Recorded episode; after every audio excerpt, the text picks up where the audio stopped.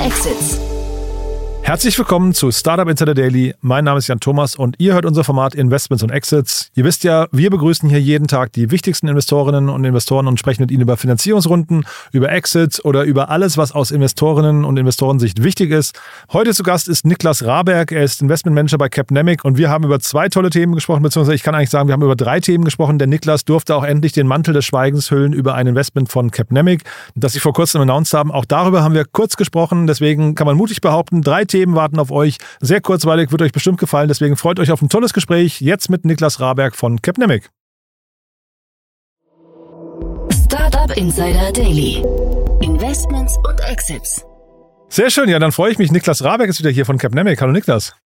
Hi Jan, schön, dass wir wieder sprechen. Ja, ich freue mich auch wirklich sehr. Du bringst immer tolle Themen mit, Niklas. Ähm, und heute sogar eins von euch auch, beziehungsweise das, da wollen wir kurz drüber sprechen, aber fangen wir erstmal allgemein an mit, äh, mit euch, würde ich sagen. Für die, die euch noch nicht kennen, ein paar Sätze zu euch, ne? Sehr gerne. Genau, ähm, ja, wir als Capnemic sind Frühphaseninvestor mit Fokus auf softwarebasierte Startups, ähm, investieren initial zwischen 500.000 bis 5 Millionen Euro ähm, in junge Unternehmen, ähm, fokussieren auf die Dachregion, sehen uns als langfristiger Partner ähm, der Teams und freuen uns immer auf den Austausch mit spannenden Gründerinnen und Gründern. Mhm.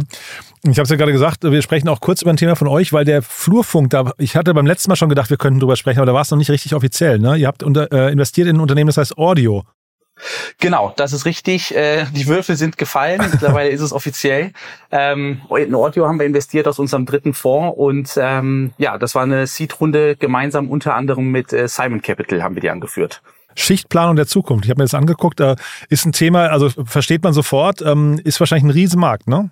Definitiv. Ne, es gibt ja die schöne Statistik, die wurde auch schon mal bei dir im Podcast zitiert. Äh, rund 80 äh, Prozent der Global Workforce ähm, ist Deskless oder als Blue Color klassifiziert. Das heißt, die arbeiten nicht wie du und ich an einem Schreibtisch, sondern irgendwo in der Gastronomie, in der Pflege, in der Produktion oder als Lehrer vielleicht auch. Und ähm, genau diese Menschen gilt es ja auch zu managen, mit denen muss man effizient kommunizieren können. Und genau hier setzt Audio an. Mhm.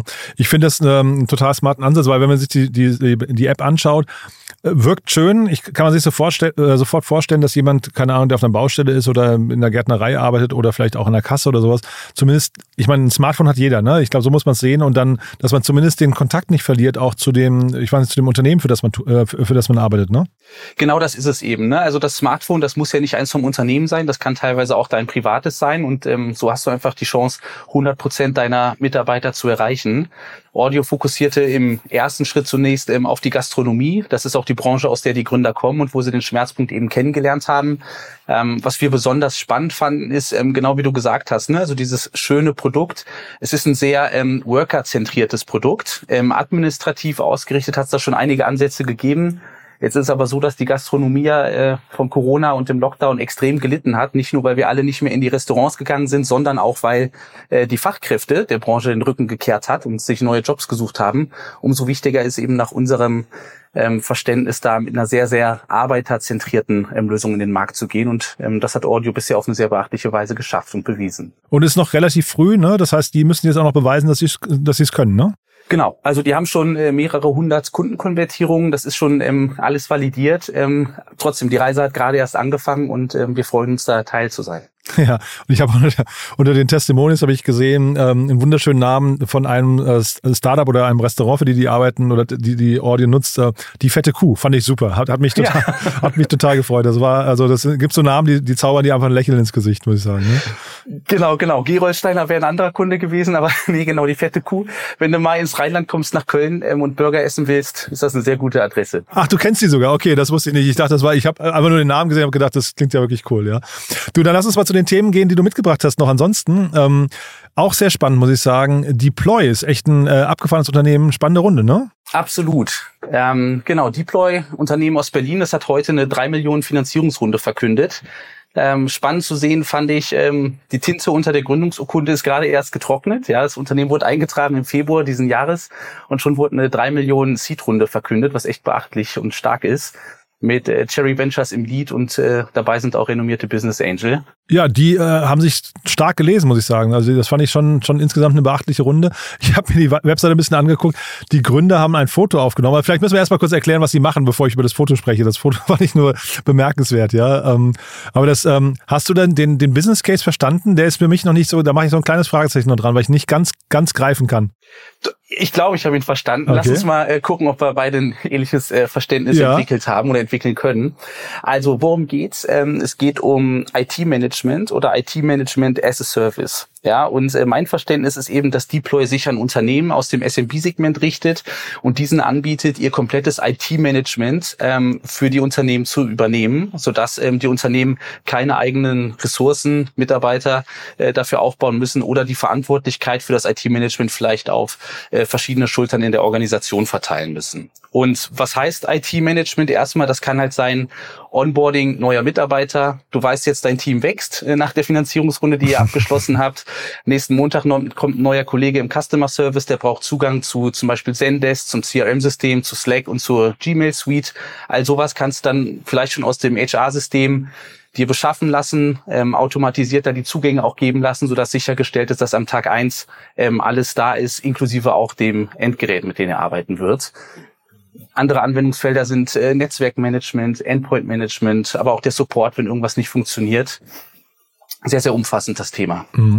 Und hast du nicht das Gefühl, das klingt fast nach einer Agentur?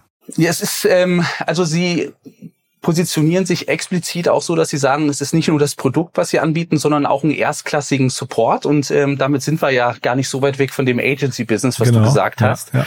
Ähm, ich glaube, die Herausforderung, aber auch die Chance äh, liegt eben darin, dass du viele von diesen ähm, Standard-Workflows, die ich jetzt eben ähm, mal anskizziert habe, einfach ähm, automatisierst über gewisse Regelwerke und so ähm, quasi ja eigentlich repetitive Tasks ähm, in, in Regelwerke gießt und so äh, das Ganze skalierbar vertreiben kannst. Sie haben eine coole Webseite, so eine Landingpage nenne ich es mal, also relativ einfach noch, sieht man noch nicht viel, aber sie ist wirklich cool gemacht, äh, mit das coolste äh, Newsletter-Eingabefeld, würde ich sagen, was ich je gesehen habe.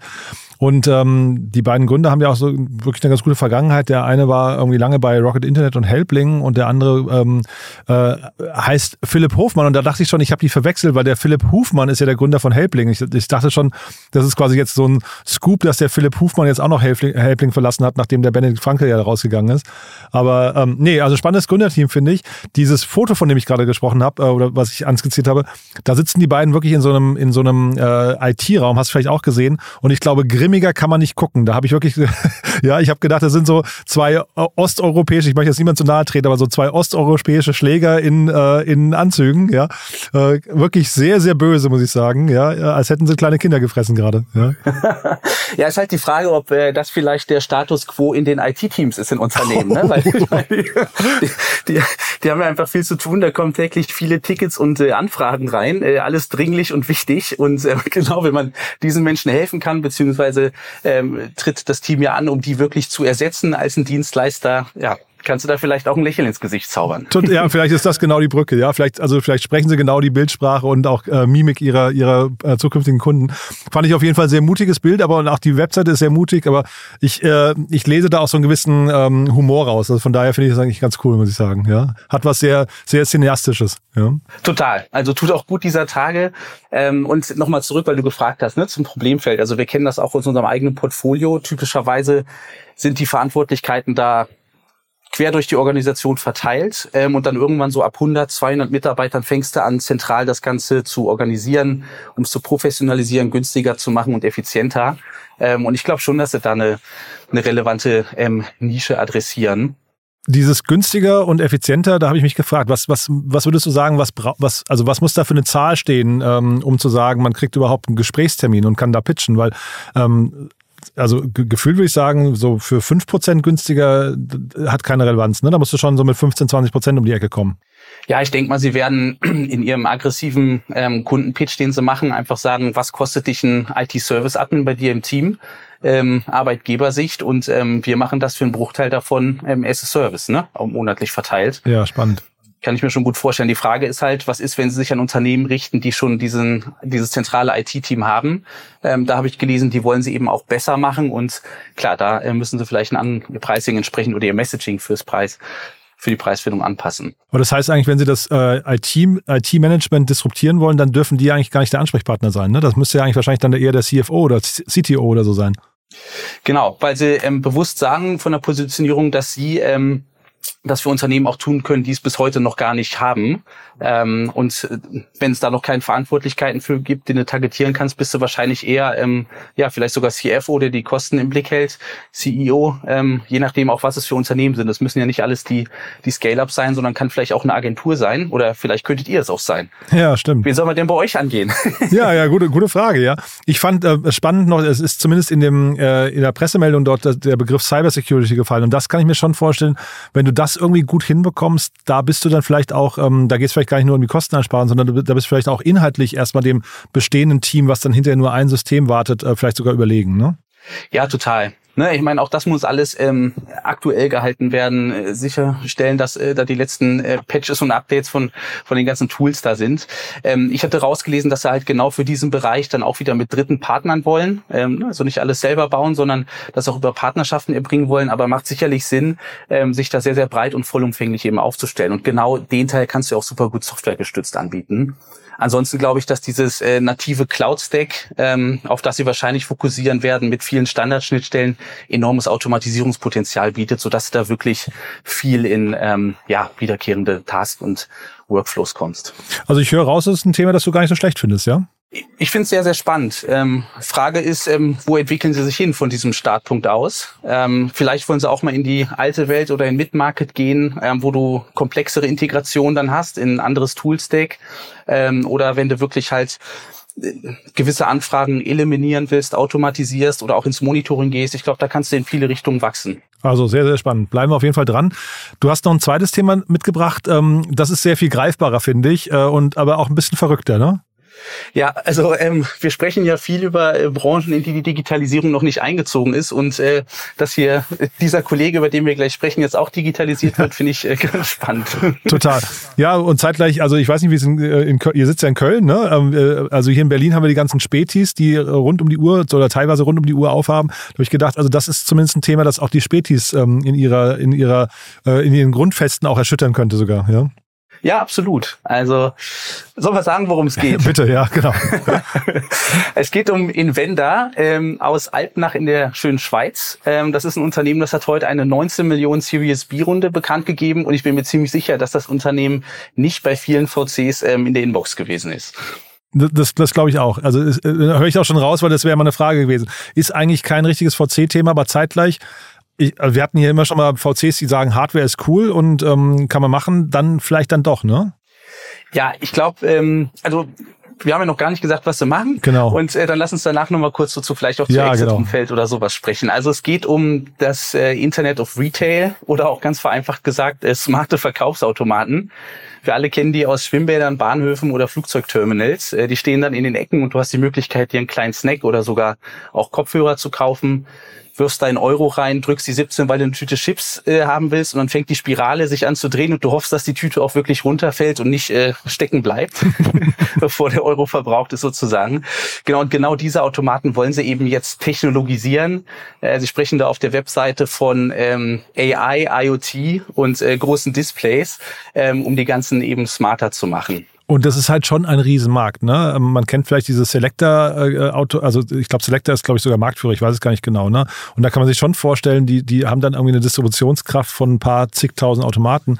Das hat schon, das hat schon Power, ne? Ich glaube auch, und deswegen fand ich es so spannend, dass es ein Bereich ist, den du unterschätzt. Ja, ob es jetzt ein VC-Case ist oder nicht, äh, sei mal dahingestellt. Aber wenn du dir wirklich vorstellst, du hast da dein Inventar von tausenden Automaten in einer gewissen Region und äh, du hast jetzt die Möglichkeit eben über ähm, Sensoren, ja, oder auch ähm, Bestandserfassung, die Möglichkeit ähm, zu haben, in Echtzeit zu sehen, wie voll oder leer ist der Automat, dass du diese leeren Regale vermeidest, ähm, dass du eine Fernwartung machen kannst, ähm, Besucherströme auch erfasst und dann jetzt auch ne, abhängig von dem Publikum oder kontextbasierten Informationen wie Wetter, ähm, Umstände, ob jetzt ein Flug oder ein Zug Verspätung hat oder irgendeine IREC aufgetreten ist, ähm, auf den Displays das Messaging anzupassen, um die Verkaufsquoten zu erhöhen. Es ist gar nicht unspannend. Total.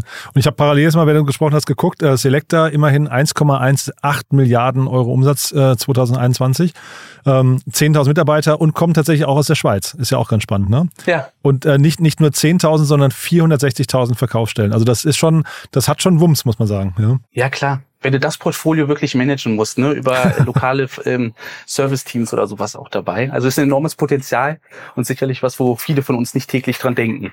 Und trotzdem muss man ja sagen, wenn man sich jetzt so den typischen Job eines, ähm, nehmen wir jetzt mal den Späti, ne, da, da ist ja eigentlich die Wertschöpfungshoheit bei so einem Späti ist ja relativ gering, beim Kiosk oder wo auch immer. Ne? Also da, da passiert irgendwie Regal einräumen, Regal, ähm, was ich ähm, vorhalten, warmen Raum hinstellen und danach kassieren. Das ist jetzt alles nicht so, nicht so richtig kompliziert. Das kriegst du eigentlich über gute Automaten auch abgedeckt, ne? Ja, ja.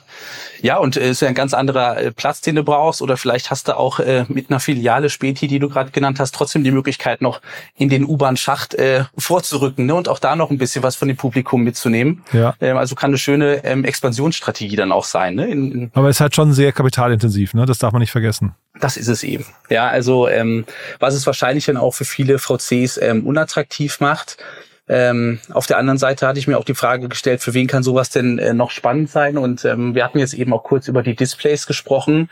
Äh, klassische ne, Out-of-Home-Marketing-Anbieter, ähm, Ströers und äh, hier JC Decoder, wie sie heißen, für die kann das auch total spannend sein, in Kooperation mit denen aufzutreten. Ist ja interessant, dass du das. Ich hätte jetzt eher gedacht, dass irgendwie, wenn so ein Rewe oder ein, äh, es gibt ja auch diese Spar-Minimarkets und sowas, wenn die jetzt irgendwie nochmal sagen, nochmal eine kleinere Variante von ihrem, von ihrem Laden, der dann vielleicht 24-7 ohne, ohne Kassierer äh, oder ohne Personal funktioniert. Ähm, Finde ich, finde ich interessant, wie du das sagst, ja. Ja, oder so, ne, wie du sagst, oder vielleicht auch in so ne, ländlichere Regionen da irgendeine gewisse Basisversorgung über einen Automaten sicherstellen. Stimmt. Ähm, an den Tankstellen ist viel Platz, die haben auch nicht alle immer offen. Ja, also nach vorne, wie gesagt, man sieht es an Selector, ich weiß jetzt nicht, ob sie Marktführer sind, aber man sieht die Größenordnung, die da zumindest äh, äh, drin ist. Da ist viel Fantasie mit drin im Spiel. Ähm, ich kann dem schon was abgewinnen, ja. Ich bin jetzt kein Automatenfreund, muss ich ganz ehrlich sagen, aber ich finde die, die Logik irgendwie bestechend, ja. Ja, und war wirklich erfrischend zu sehen jetzt, ja. Total, ne? Cool, du. Also da tolle Themen, muss ich sagen. Ja, und dann äh, vielleicht nochmal äh, zu, zu ähm, Audio, wer mit denen sprechen möchte oder wer sollte sich denn bei denen melden? Vielleicht macht doch mal Werbung noch kurz in eigener Sache und dann kannst du auch sagen, wer sich bei euch melden darf. Also, genau, ich meine, erstmal für Audio breche ich zuerst die Lanze und dann für uns.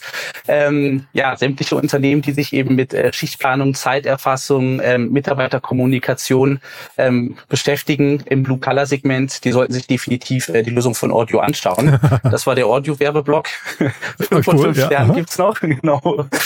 Und ähm, alle, die vielleicht äh, noch die Finanzierung brauchen, um dahin zu kommen, dass sie äh, viele Mitarbeiter managen müssen, die können sich gerne bei uns melden, solange es mit äh, softwarebasierten Startups zu tun hat, in der Dachregion, in der Frühphase.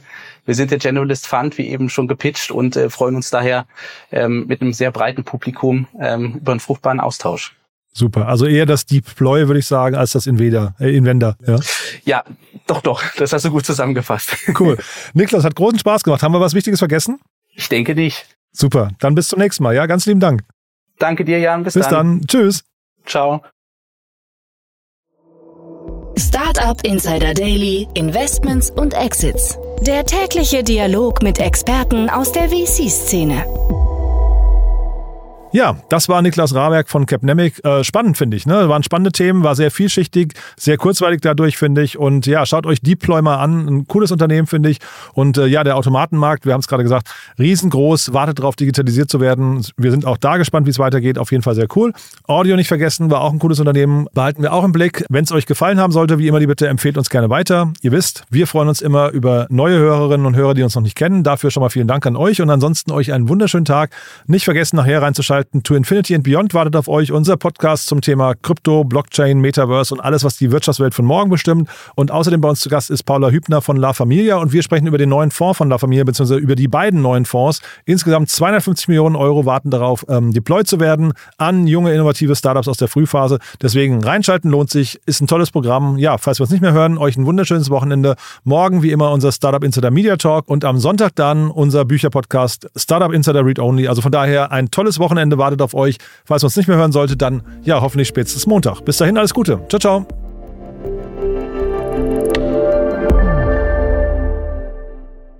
Transparenzhinweis. Der heutige Gast steht mit Startup Insider in einer direkten oder indirekten wirtschaftlichen Beziehung. Unsere Statuten sehen vor, dass diese Beziehung unsere Neutralität und Objektivität nicht beeinflusst. Eine Übersicht unserer Kunden und Partner findet man auf www.startupinsider.de/slash Kunden. Eine Übersicht unserer Gesellschafter findet man auf www.startupinsider.de/slash Gesellschafter.